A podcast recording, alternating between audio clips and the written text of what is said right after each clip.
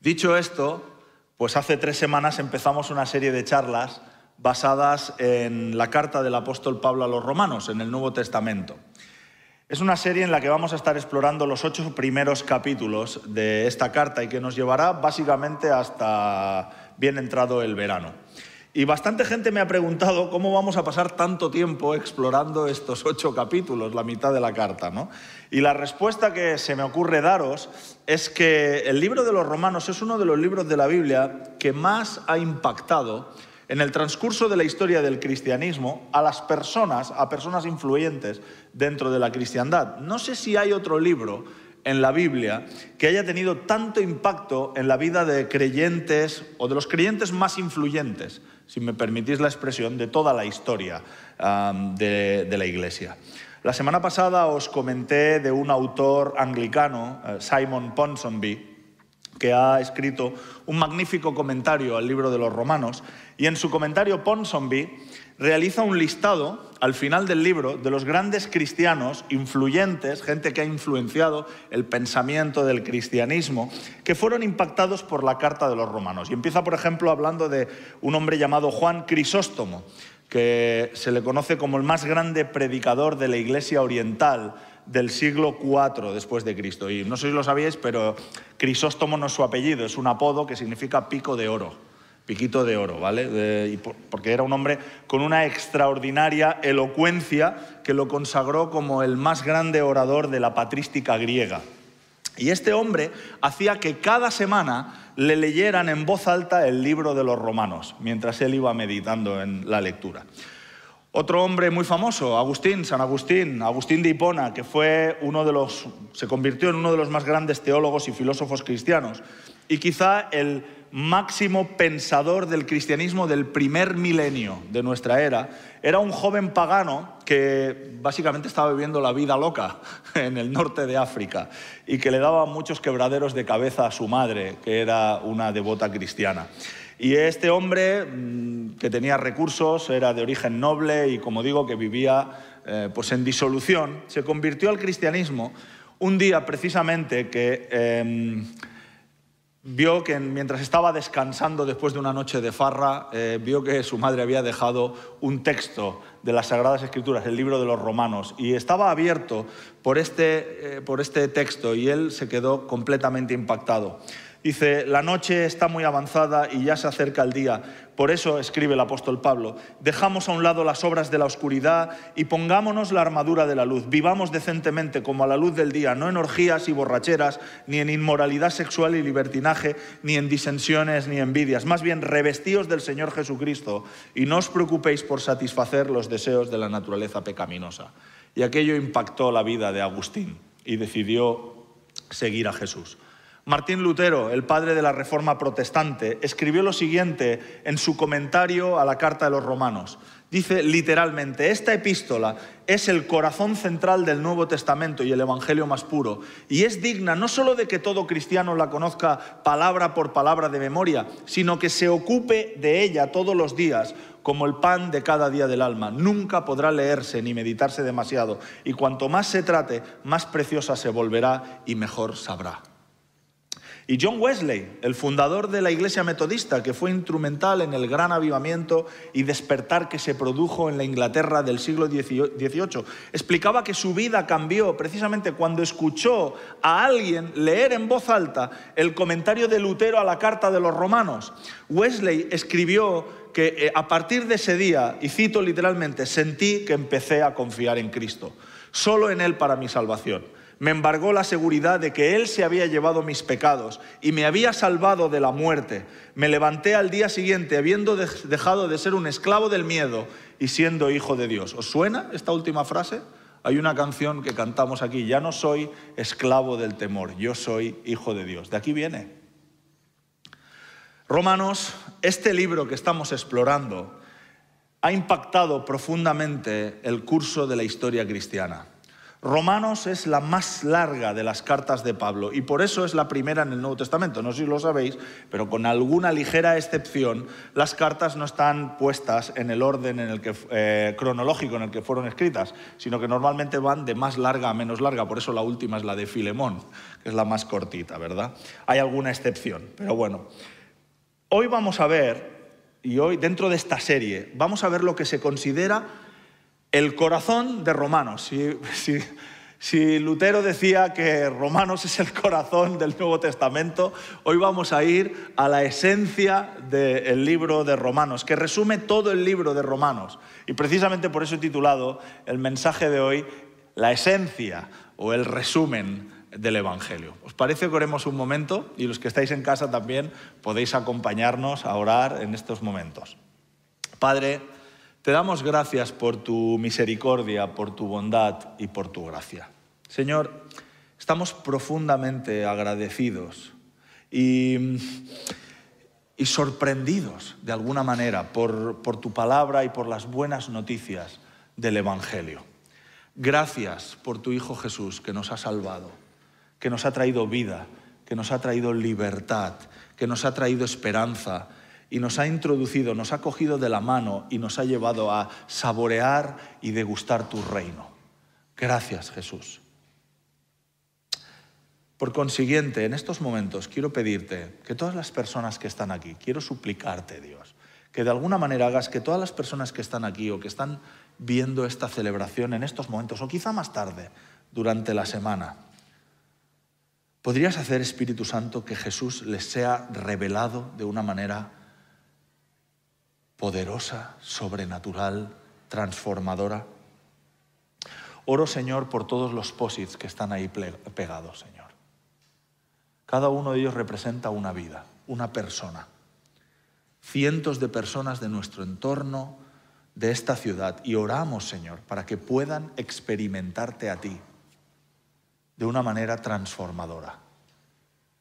Te suplicamos que oigas nuestro clamor, Espíritu de Dios y que hagas que de alguna forma, no sé cómo lo vas a hacer, Señor, confiamos en ti, hagas, crees un sendero, un camino que les lleve a experimentarte a ti. Señor, pon poder en este mensaje por medio de tu Espíritu Santo. Te lo pedimos en el nombre de Jesús. Amén. Amén. Amén. Pues vamos a leer el texto que, como sabéis, estamos yendo versículo a versículo. Entonces la semana pasada lo dejamos en el 15 y hoy vamos a ver eh, solo tres versos, dos versos, perdón. Vamos a leer primera de eh, Romanos, capítulo 1, versículos 16-17. Lo tenéis en vuestras apps, en vuestras Biblias y si no hay.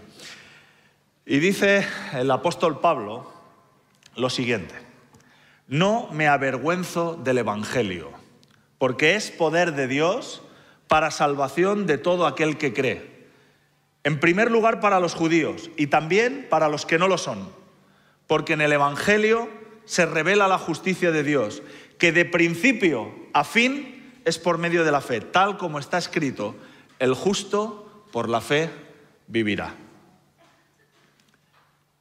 Estas son una de las palabras, uno de los textos más conocidos de toda la Biblia.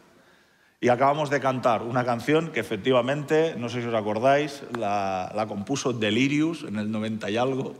I'm not ashamed of the gospel, la traducción es No me avergüenzo del Evangelio y está precisamente basada en este texto. Y en la primera frase de este texto, Pablo declara contundentemente que no se avergüenza del Evangelio. El Evangelio es maravilloso. ¿Por qué? Porque el Evangelio aborda muchos de nuestros problemas y necesidades fundamentales y les da solución, les da respuesta. Como dije la primera semana, la mayoría de las personas viven la vida enyesando y pintando las grietas de su vida sin ir a la raíz del problema, que es que los cimientos de su vida son donde está la cosa mal. Y el Evangelio lo que hace no es ayudarnos a pintar o a enyesar las paredes, sino que lo que hace es trabajar precisamente en los cimientos de nuestra vida.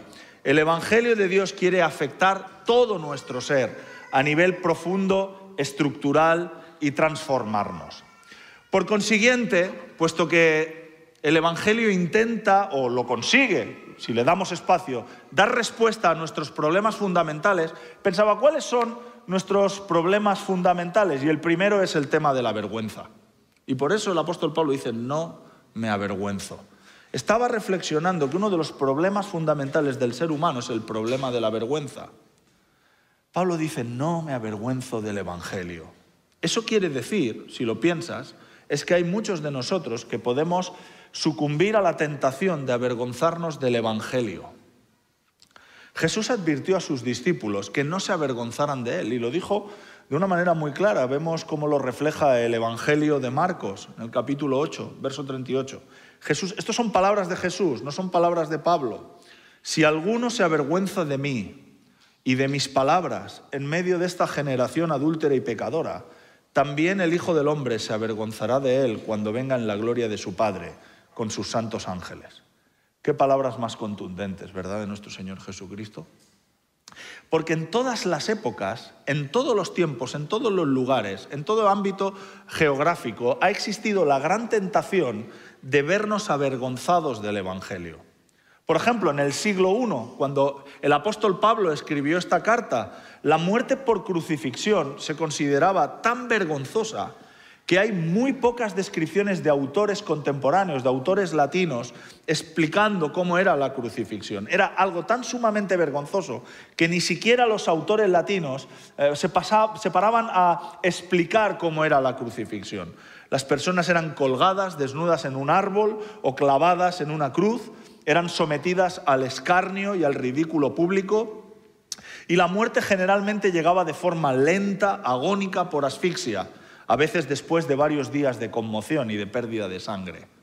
Y no os penséis que no hay mucha información acerca de ella porque fuera algo que se producía muy pocas veces. En absoluto, era bastante eh, habitual la muerte por crucifixión. A veces incluso eh, eh, poblaciones enteras, después de ser conquistadas, todos los hombres eran crucificados. Una forma de maldecir a alguien vergonzosa en el siglo I, en vez de decirle vete a la M, era ojalá seas crucificado. Esa era la perspectiva que tenían los romanos. De modo que sugerir a los romanos que el Salvador del mundo era un hombre crucificado era tan escandaloso que los cristianos del siglo I podían verse avergonzados de compartir este mensaje. ¿Cómo voy a deciros que tu Salvador es un hombre que ha sido crucificado, que ha sido crucificado por ti? Y por supuesto, la tentación de avergonzarse del Evangelio no se quedó en el siglo I. El apóstol Pablo tuvo que hablar a los romanos, no os avergoncéis del Evangelio. Y nos dice a nosotros en el siglo XXI, en la Barcelona del siglo XXI, no te avergüences del Evangelio. Porque aquellos de nosotros que somos seguidores de Cristo y que creemos en el Evangelio, estamos tentados hoy también en el siglo XXI a avergonzarnos de las buenas noticias y a obviar la posibilidad de presentar la oportunidad de anunciárselo a nuestros compañeros de trabajo, a nuestros familiares, a nuestros compañeros de piso, a las personas con las que compartimos clase en la facultad o en el instituto, a las personas con las que compartimos rellano en nuestro vecindario. ¿Por qué estamos tan tentados a avergonzarnos del Evangelio en nuestra época? Creo que hay muchas razones y podríamos quizá poner todo un elenco. Yo he seleccionado dos. Una de las razones en las que hoy en día nos avergonzamos es porque está muy distorsionado en el imaginario popular lo que significa ser cristiano. Hay muchas personas que no quieren ser identificados públicamente con ser cristianos, porque por ejemplo en los medios de comunicación ser cristiano se ha convertido a veces en una etiqueta política. Se supone que todo cristiano de este país políticamente tiene la, no digo que sea así, pero en el imaginario colectivo si eres cristiano, eres de derechas, conservador o incluso de extrema derecha y votas a según qué partidos. La gente asume que si eres cristiano escuchas la COPE, o si eres protestante escuchas a César Vidal, o eres parte de las iniciativas de Hazte Oír y firmas todo lo que quieren estas personas, o aborreces a los partidos de izquierda. Y hay mucha gente que no quiere verse vinculado con esa etiqueta de cristianismo. También hay mucha gente que se siente avergonzado de que se le asocie con un posicionamiento específico en cuestiones de moralidad relacionadas con el área de sexualidad, el área de género o el área de las relaciones, ¿verdad? También hay personas que no quieren que se les asocie con estas ideas eh, de promover la vida en contra del aborto. Y hay muchas personas que se avergüenzan del Evangelio o de que se les asocie con el hecho de ser un seguidor de Jesús. Y finalmente creo que la mayor fuente de vergüenza que experimentamos los cristianos del siglo XXI se debe al hecho de que en nuestro entorno posmoderno, si te atreves a afirmar que tu creencia es la verdad universal para todos, serás considerado increíblemente arrogante e intolerante. La mayoría de la gente cree que no se puede afirmar que haya una sola verdad absoluta. Esa verdad está bien para ti, pero no para los demás. Cada uno vive su verdad y experimenta su verdad a su manera. Y sugerir en algunos círculos que Jesucristo es el único camino, que es el único Dios, no solo se considera que eres arrogante o intolerante, sino que se considera terriblemente peligroso es peligroso, te colocan al mismo nivel que un talibán o un integrista religioso. Por eso, cada vez más, la gente se avergüenza del Evangelio. ¿Cómo lidiamos los cristianos con la vergüenza que, siente que pueden sentir de que se les asocie con el Evangelio? A veces caemos en la tentación de difuminarlo. ¿Sabes cómo lidian algunos cristianos? Difuminando el Evangelio, alterando el Evangelio, a fin de que no suene tan radical a fin de aclimatarlo a la opinión popular. Decimos, bueno, que la gente sea espiritual, da igual si creen en Jesús o no, da igual si creen en su muerte y en su resurrección, da igual si no aceptan que son pecadores, mientras actúen por el bien y con sinceridad y sientan que les va bien su propia senda espiritual, no hay ningún problema. Dios ya lo reconducirá de alguna manera. Hagamos que Jesús se acomode a nuestra cultura y hagámosle decir cosas que Él nunca dijo. Y hay sectores enteros de los seguidores de Jesús que deciden y que apuestan por esta teoría. Pero déjame decirte una cosa. Jesús no fue crucificado por conformarse a su cultura. Si se hubiera conformado a su cultura, no habría pasado nada. Lo mataron porque una gran mayoría de sus coetáneos no podían soportar su mensaje. No lo podían soportar y su mensaje no ha cambiado. El mensaje de Jesús en 20 siglos no ha cambiado. Hoy en día sigue diciendo las mismas cosas y muchas de estas cosas son contracorriente a la opinión general. Así que no podemos cambiar el mensaje del Evangelio, no debemos avergonzarnos del Evangelio. Y creo que la mejor manera de lidiar con estos sentimientos de vergüenza es comprender que cuando comunicamos el mensaje del Evangelio no estamos siendo arrogantes ni más intolerantes que el resto.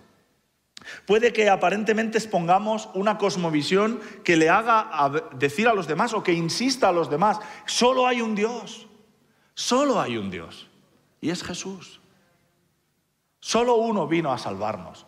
Solo uno es el camino a Dios el Padre y es Jesucristo. Solo uno murió por nosotros y resucitó. Solo uno.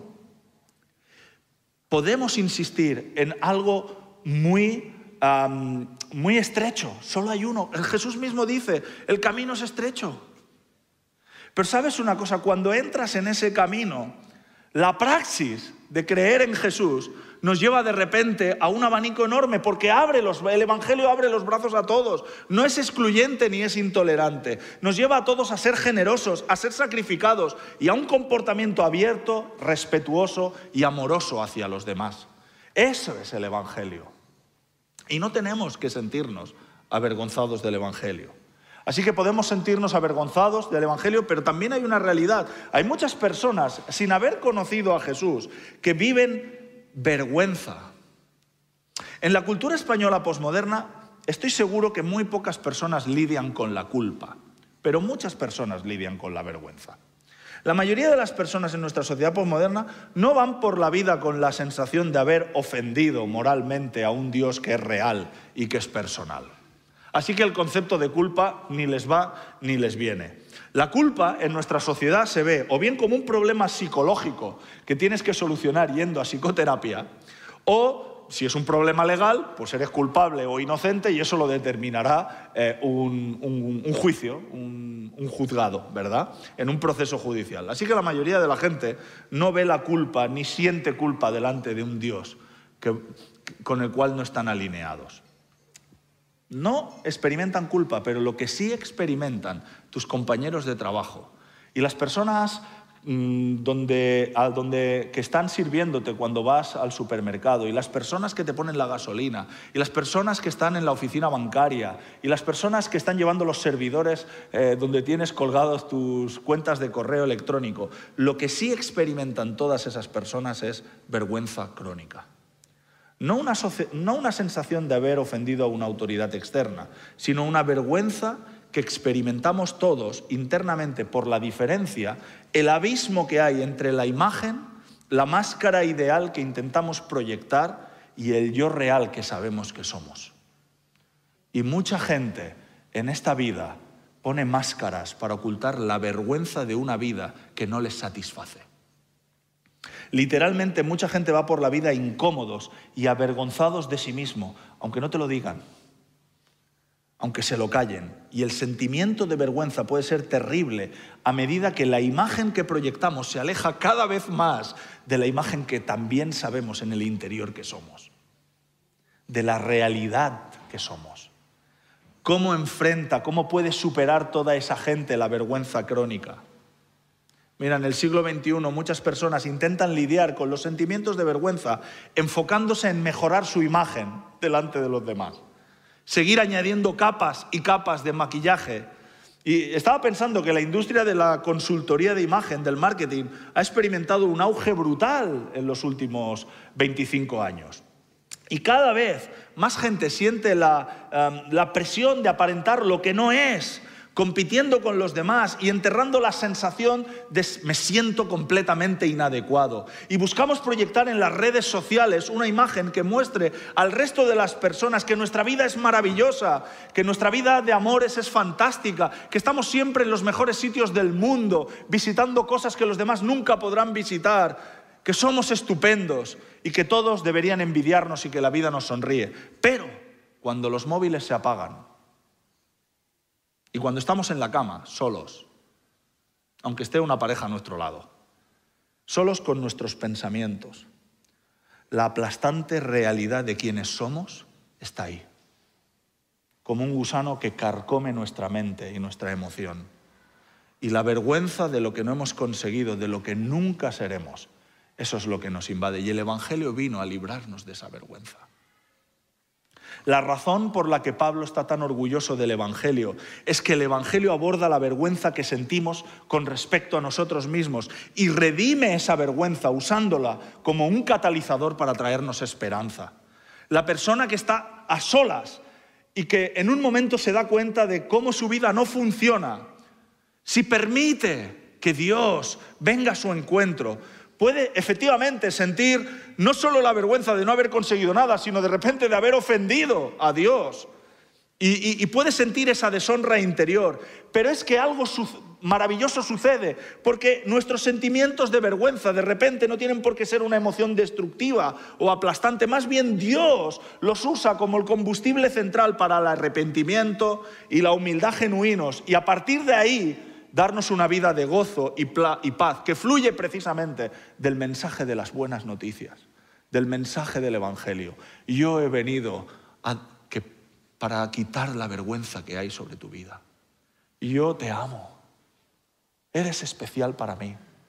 No importa lo que los demás vean de ti, no importa lo que tú proyectes, yo te quiero a ti como eres. Eso es lo que hace el Evangelio. Y cuando yo recuerdo mis pecados de esta manera, mis errores, se produce la paradoja de que sé que Dios no me los va a echar en cara. Nosotros ante el resto de los seres humanos ocultamos nuestras incapacitaciones. ¿Por qué? Porque tenemos miedo de que nos lo echen en cara, de que dejen de amarnos, que se burlen, que nos ridiculicen. Pero Dios no hace eso. Por su parte lo que Él hace es enterrarlos en la profundidad del mar y están cubiertos por el sacrificio de Jesucristo en la cruz. Y nunca más, nos dice Él, volverá a reflotarlos, ni a echárnoslos en cara, ni los blandirá en nuestra contra. Por eso el Evangelio es increíble. Y por eso el apóstol Pablo dice, no me avergüenzo del Evangelio. Y solo soy consciente de esa libertad cuando puedo recordar mis pecados. Y no solo los recuerdo y vienen a atormentarme, sino que me veo libre. Recuerdo quién era y aún así Jesús me amó. Me amó. Y si solo hubiera estado yo en el planeta Tierra, se habría sacrificado por mí. Son estos recuerdos los que me hacen sorprenderme una y otra vez de la profundidad, la largura, la anchura del amor de Dios, que me ha rescatado de donde yo me encontraba, que me ha rescatado de lo que yo me podía haber convertido. Ha hecho que ya no sea aquella persona en la que me estaba convirtiendo y me ha transformado para que me parezca cada vez más a su Hijo. El Evangelio enfrenta el problema de la vergüenza. Pero también el Evangelio da respuesta al problema de la impotencia. No me avergüenzo del Evangelio porque es poder de Dios para salvación de todo aquel que cree. Es poder de Dios. Por medio de este texto vemos que Pablo está diciendo que es evidente que de principio a final la salvación, el que nos vaya bien en la vida, es fruto de la actividad y el poder divino y no porque el ser humano tenga algún tipo de capacidad o poder para salvarse. Solo tenemos que mirar este texto de forma honesta y decir, wow, es verdad, el ser humano busca con sus fuerzas hacer que su vida y la de este mundo vaya mejor, pero no lo consigue. Solo tienes que mirar alrededor. Hay gente de buena voluntad que intenta en sus propias fuerzas. ¿Cuántas ONGs que están haciendo un trabajo extraordinario intentan transformar el mundo? ¿Cuántas gentes entran en política al principio? Algunos hay que no, pero hay unos cuantos que entran en política con un corazón de intentar transformar este mundo y se dan cuenta con impotencia de que no pueden hacer nada. Experimentamos impotencia, falta de fuerza y falta de energía para cambiar este mundo. Más adelante, en otra carta, el apóstol Pablo dirá que mientras los seres humanos estaban desconectados de Dios, Romanos capítulo 5, verso 6, decía que carecíamos de fuerzas Estábamos impotentes, dice en el original griego, pero Cristo murió por los culpables en el momento apropiado. Cuando no teníamos fuerzas, cuando éramos impotentes, cuando no teníamos ninguna capacidad de transformar nada a nuestro alrededor, ni siquiera nuestra propia vida, Cristo murió por nosotros. Por eso el Evangelio es poder de Dios. ¿Alguna vez ¿Te has sentido impotente en una situación, incapaz de rescatarte a ti mismo, superado, abrumado por fuerzas demasiado grandes para ti? Amigos, ¿qué imagen os viene a la mente cuando leéis la frase que acabo de leer del apóstol Pablo en Romanos capítulo 5, verso 6? Cuando carecíamos de fuerzas, Cristo murió por los culpables en el momento apropiado. Pues yo cuando pensaba en esto me viene a la mente estar atrapado en una corriente. Una vez estuve así, a punto de ahogarme, sin fuerzas para llegar a la costa, para mantenerme a flote o para nadar hacia la orilla, porque había corrientes muy fuertes. Y de repente hubo un hombre, un socorrista, que a costa de su propia vida vino a rescatarme. Yo estaba impotente. Si ese hombre no hubiera arriesgado su vida, yo no estaría aquí hoy. Eso es lo que hizo Cristo por cada uno de nosotros. Y es lo que hace Cristo por este mundo. Cuando carecíamos de fuerzas para cambiar nada, para transformar nada, para traer esperanza a nada, Cristo murió en el momento apropiado. El Evangelio es el poder de Dios para salvarnos, que nos libera primero de una muerte segura, de la muerte eterna y de la separación eterna de Dios, pero también es el poder en el presente que nos libra de aquellas fuerzas demasiado poderosas que nos erosionan y que nos destruyen en nuestra vida actual. ¿Cómo puedo ser libre de adicciones? ¿Cómo puedo reconstruir o restaurar relaciones rotas con gente a la que ni siquiera puedo mirar a la cara? Por medio del Evangelio que me ofrece el poder del perdón, por medio del Evangelio que me ofrece el poder de una nueva vida en Cristo, por medio del Evangelio que me ofrece el poder de no sucumbir a los malos deseos, sustituyéndolos por nuevos deseos de acuerdo con el plan de Dios, por medio del poder del Espíritu Santo que me ayuda a vencer la tentación. Dirá el apóstol Pablo, todo lo puedo en Cristo, quien me da las fuerzas. Todo este es el poder del que habla Pablo. ¿Cómo vamos a avergonzarnos de este poder? ¿Quién puede avergonzarse de un poder similar? Por eso el Evangelio es trascendental, porque aborda y da solución al problema de la vergüenza y de la impotencia. Y Pablo no solo se avergüenza del Evangelio porque aborda nuestros problemas más fundamentales, sino que además el Evangelio da respuesta a una objeción que muy comúnmente siempre ha estado en la historia de la humanidad, desde que el Evangelio empezó a proclamarse. Pero actualmente esta sociedad tiene un problema muy grande y es que dice que el Evangelio es exclusivista. Y fíjate lo que dice el apóstol Pablo en este texto. No me avergüenzo del Evangelio porque es poder de Dios para salvación de quién? ¿De unos pocos? ¿De unos elegidos? No, de todo el que cree. En primer lugar a los judíos y también de todos los que no lo son. Es decir, de todo el mundo. El Evangelio no es exclusivo. Una de las principales críticas que se hace al mensaje del Evangelio y a la fe cristiana es que es intolerante y excluyente. Pablo declara todo lo contrario en este verso.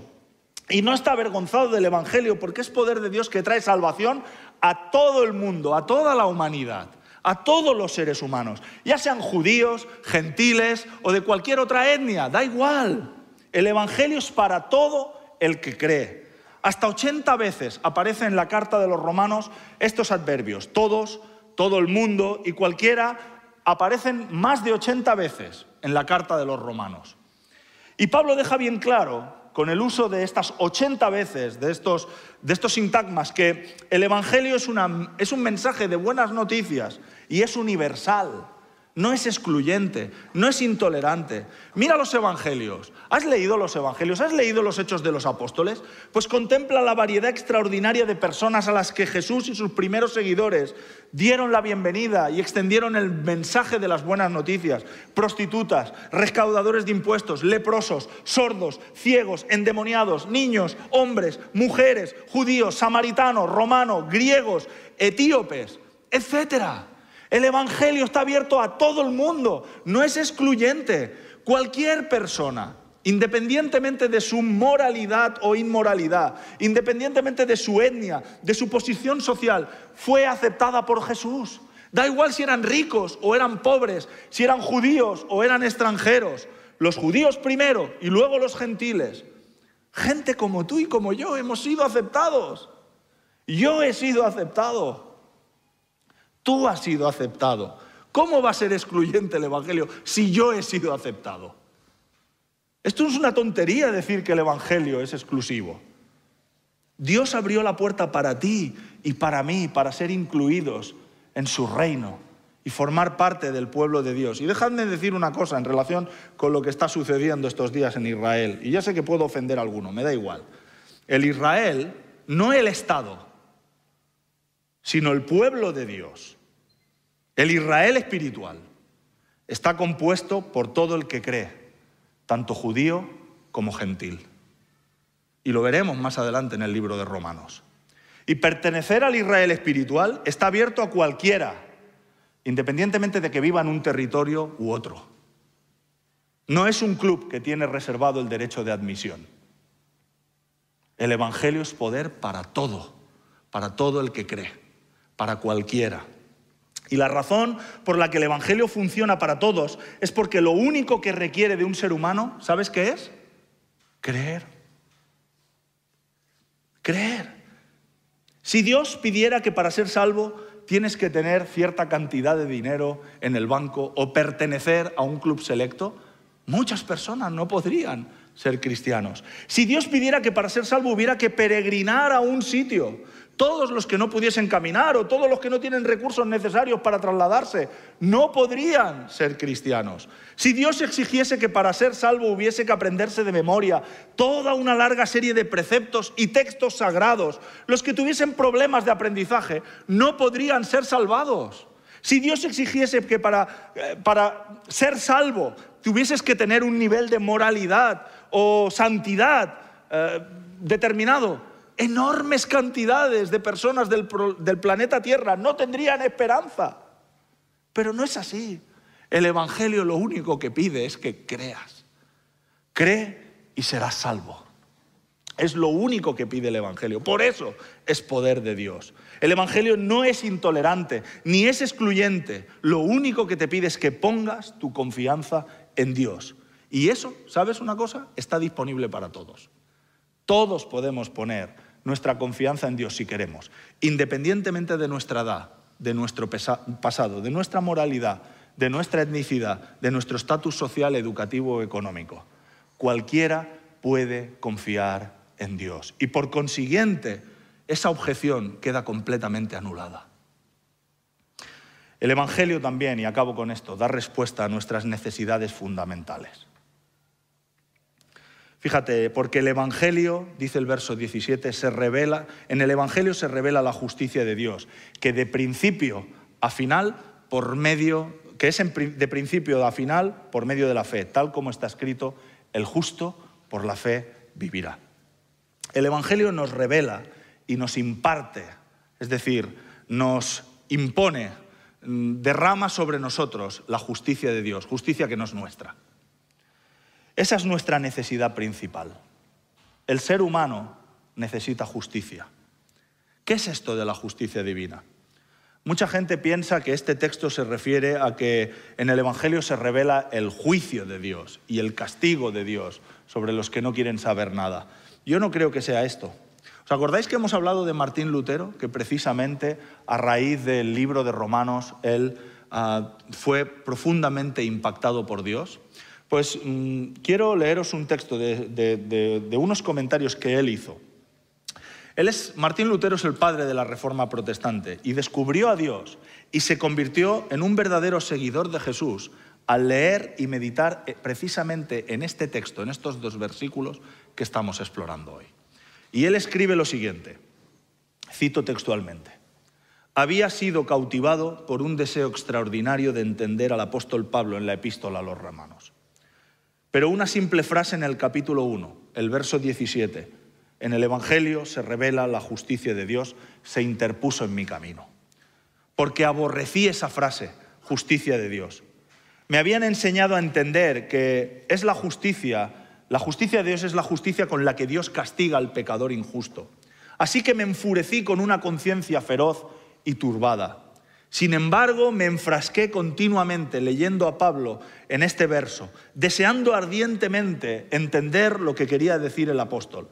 Por fin, por medio de la misericordia de Dios, meditando día y noche, presté atención al contexto de las palabras, a saber, que se revela en la justicia de Dios. Y como está escrito, el justo por la fe vivirá. Entonces comencé a entender que la justicia de Dios es la justicia con la cual el Dios misericordioso nos justifica por la fe. Aquí sentí que había nacido de nuevo. Lo decía un monje que llevaba años sirviendo en la iglesia. Aquí sentí que había nacido de nuevo y que había entrado en ese mismo momento en el paraíso con las puertas abiertas.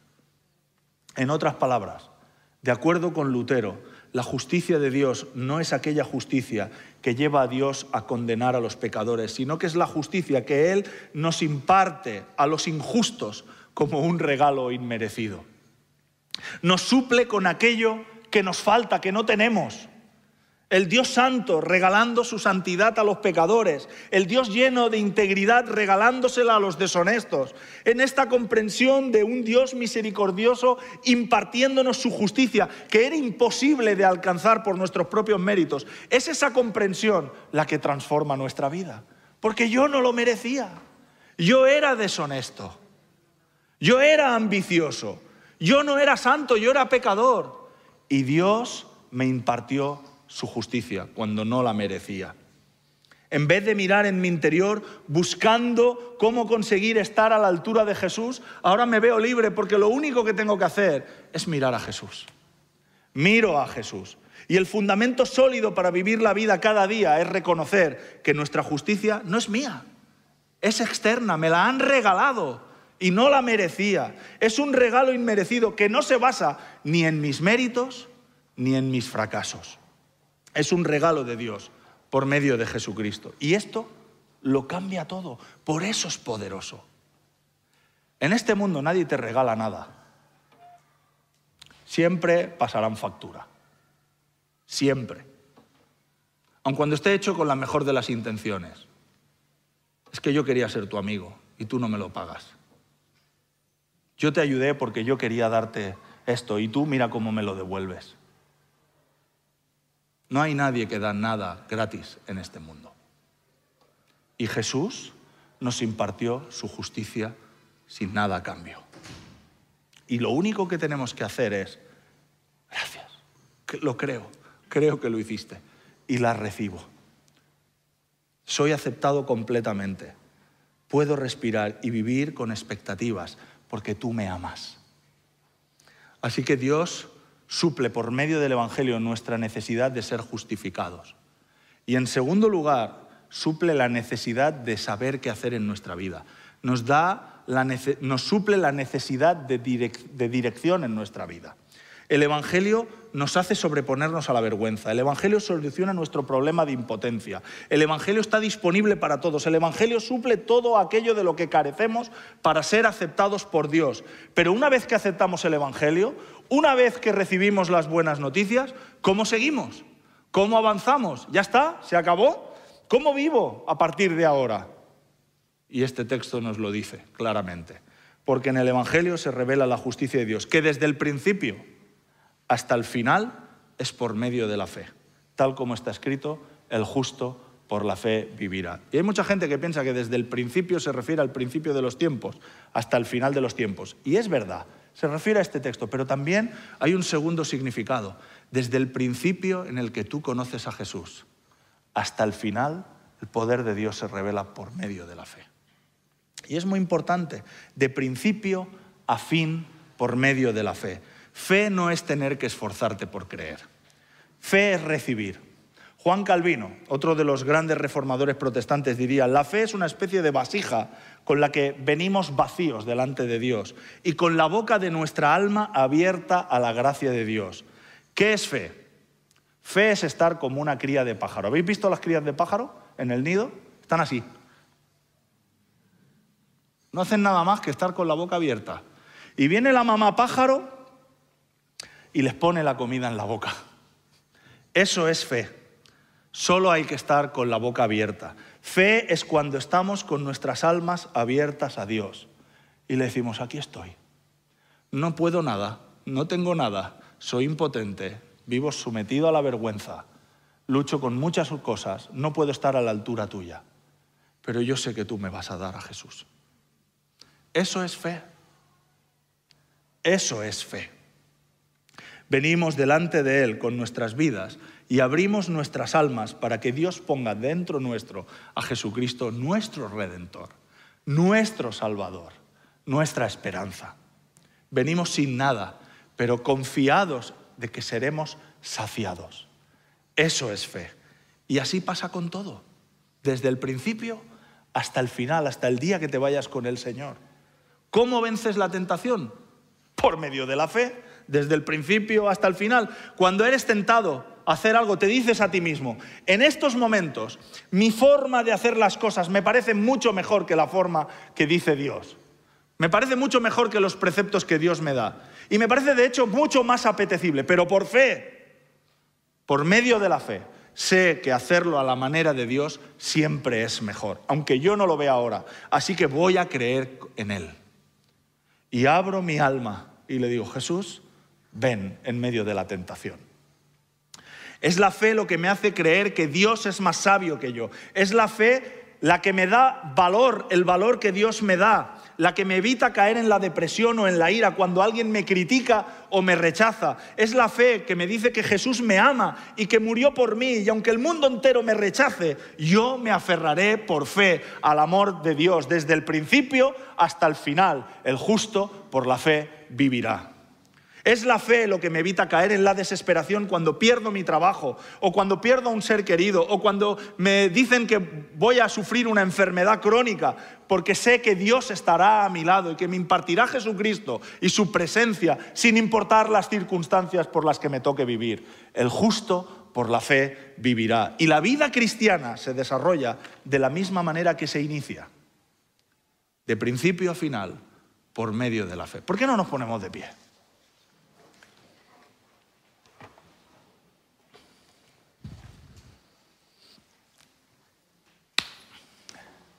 Quiero hacer tres llamamientos esta mañana y, quizá el equipo puede ir subiendo, el equipo de música.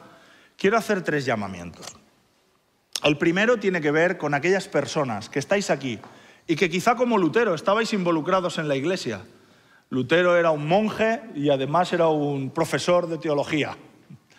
Puede que hayas estado en la iglesia durante mucho tiempo, pero no has experimentado realmente que Jesús venga y transforme tu vida. Y yo quiero darte hoy la oportunidad a que le digas, ven Jesús, te necesito. Reconozco mi vergüenza, reconozco mis esfuerzos que no me han llevado a nada, me reconozco impotente, reconozco mis pecados, reconozco que a lo mejor incluso sé exactamente lo que está diciendo José Luis ahora, porque lo he escuchado 20.000 veces en la iglesia, pero no te he experimentado. Yo quiero conocerte, Jesús. Ven a mi vida. Si hay alguno como vosotros, alguno aquí que se siente así, como yo estoy diciendo, puedes levantar tu mano y vamos a orar por ti. Y los que estáis en casa, quizá alguno de vosotros lleva siguiéndonos desde hace una temporada y dices, yo es como, así es como me siento, José Luis. Quizá vengo de un trasfondo católico o de un trasfondo protestante. Eh, la iglesia, pues he vivido la religión, pero en estos momentos yo quiero experimentar a Jesucristo de una manera real. Levanta tu mano ahí en el chat también y vamos a orar por ti. En segundo lugar, quiero hacer un llamamiento a aquellas personas que sí habéis conocido a Jesús, pero no estáis experimentando el poder del Evangelio para luchar contra la vergüenza, con la frustración, con las adicciones, con relaciones rotas. El Evangelio es poder de Dios.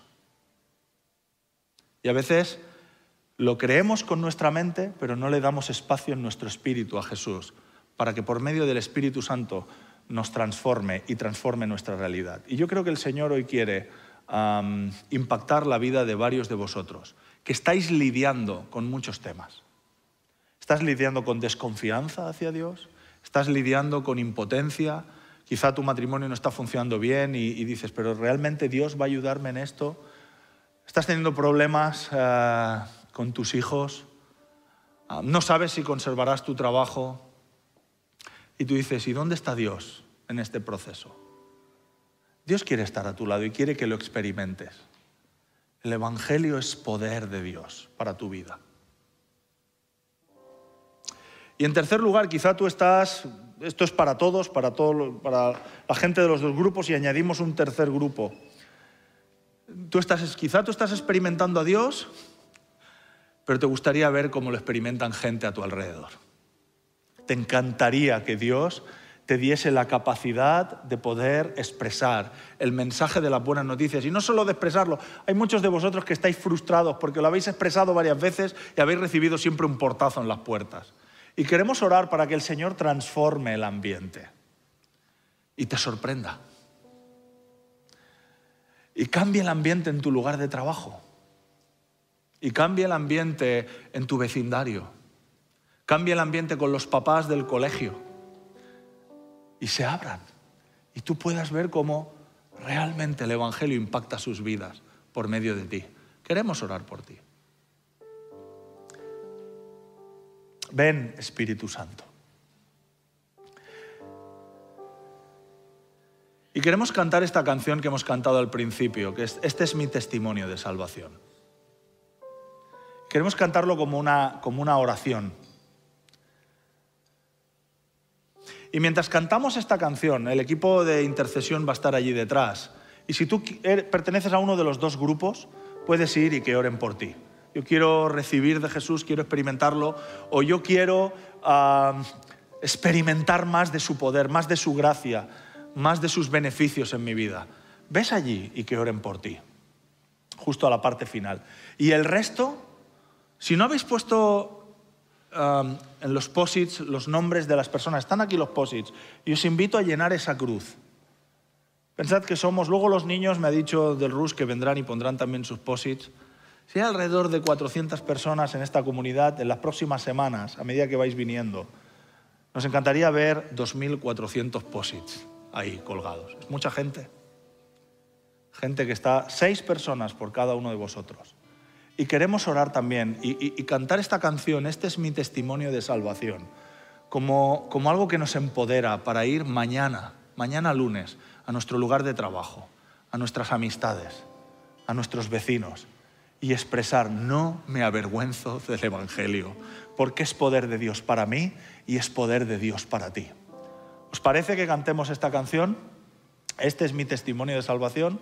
Y mientras podéis ir libremente, tanto atrás eh, para eh, que oremos por vosotros, como ir y poner eh, los nombres, un POSIT por persona, seis POSITs, los nombres de las personas que deseáis que Dios os dé la oportunidad de ser usados para transformar su vida. ¿Os parece?